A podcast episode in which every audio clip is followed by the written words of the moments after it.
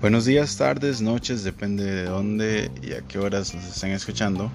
Mi nombre es Carlos García y en este podcast les vamos a estar hablando de las relaciones de masa en las reacciones químicas.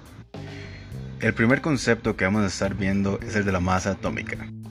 La masa atómica es la masa de un átomo en unidades de masa atómica, la cual depende del número de electrones, protones y neutrones que contiene. Cuando se mide, siempre hay que establecer la masa promedio de la mezcla natural de los isótopos. Que por cierto, la unidad de masa atómica se define como una masa exactamente igual a un doceavo de la masa de un átomo de carbono 12. Hablando de carbono 12, les quiero comentar que, bueno, para los que no saben, el carbono 12 es un isótopo del carbono que tiene 6 protones y 6 neutrones. Otro de los conceptos que vamos a estar viendo es el del número de Avogadro ustedes se preguntarán, ¿qué es el número de Avogadro?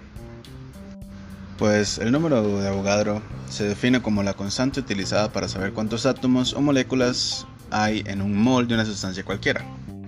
También tiene un valor de 6.022 por 10 a la 23.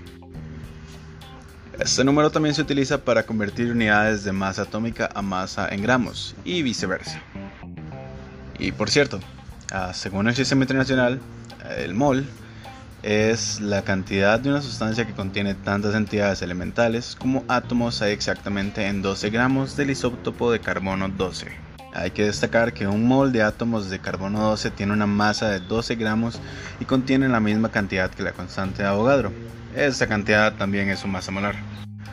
Y por cierto, la masa molar también se define como la masa de un mol de unidades de sustancia. Otro punto que hay que destacar es que, bueno, si se conoce la masa atómica de un elemento, se puede calcular también la masa en gramos de un solo átomo de carbono 12. También, si se conoce la masa atómica de un elemento, se conocerá también su masa molar. Otro tema que también me gustaría hablarles es de la composición porcentual de los compuestos. Esta es por definición el porcentaje de masa de cada elemento presente en un compuesto. Esta también se obtiene al dividir la masa de cada elemento contenida en un mol de compuesto entre la masa molar del compuesto y multiplicando por 100%. También, como se ha visto, la fórmula de un compuesto indica el número de átomos de cada elemento presentes en cada unidad del compuesto. Que por cierto, a partir de esta fórmula, es posible calcular el porcentaje con que contribuye cada elemento a la masa total del compuesto y de esta manera al compararlo con el resultado de la composición porcentual obtenida experimentalmente con la muestra, se determina la pureza de la misma.